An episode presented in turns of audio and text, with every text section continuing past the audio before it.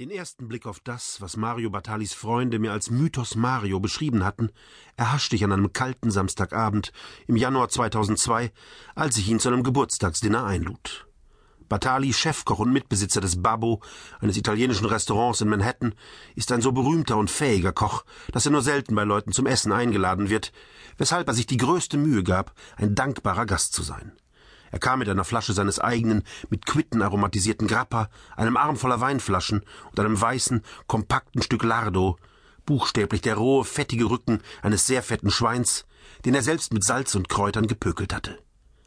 Ich war das, was großzügigerweise als begeisterter Koch bezeichnet wird, ausgestattet mit mehr Selbstvertrauen als Sachverstand, und bis zum heutigen Tag bin ich erstaunt darüber, dass ich den Nerv hatte, jemanden mit Batalis Ruf einzuladen, zusammen mit sechs Gästen, die dachten, sie erwarte ein amüsanter Abend, bei dem sie Zeuge meiner Erniedrigung würden. Kurz nachdem Mario mich belehrt hatte, dass nur ein absoluter Volltrottel das Fleisch nach der Zubereitung in Folie gewickelt ruhen lasse, kapitulierte ich gut gelaunt und ließ mir von Batali sagen, was ich tun sollte. Inzwischen hatte er sowieso die Regie übernommen.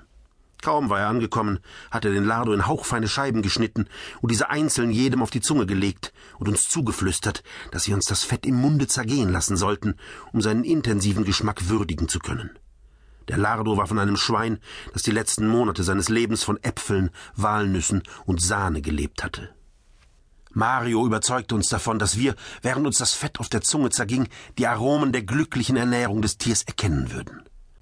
Keiner an diesem Abend hatte wissentlich je zuvor reines Fett gegessen, und bis Mario uns dann von einer dritten Portion überzeugt hatte, raste bei jedem von uns der Puls. Batali war ein beeindruckend hingebungsvoller Trinker. Und obwohl keiner von uns viel vertrug, waren wir inzwischen sehr durstig, der Lardo, das Salz, die menschliche Wärme, und wir tranken immer mehr. Da war auch noch der Grappa und eines meiner letzten Bilder von Batali um drei Uhr früh. Ein stämmiger Mann, der mit geschlossenen Augen, wippendem roten Pferdeschwanz und einer nicht angezündeten Zigarette im Mundwinkel Luftgitarre spielte.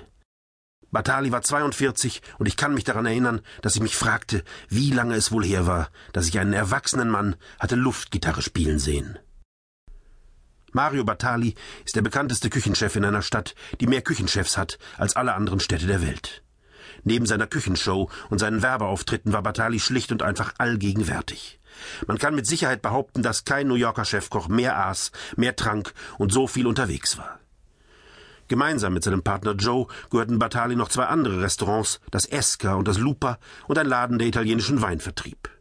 Aber das Babbo war das Herz ihres Unternehmens, untergebracht in einem winzigen Kutscherhäuschen aus dem 19. Jahrhundert in Greenwich Village. Das Gebäude war schmal, der Raum proppenvoll und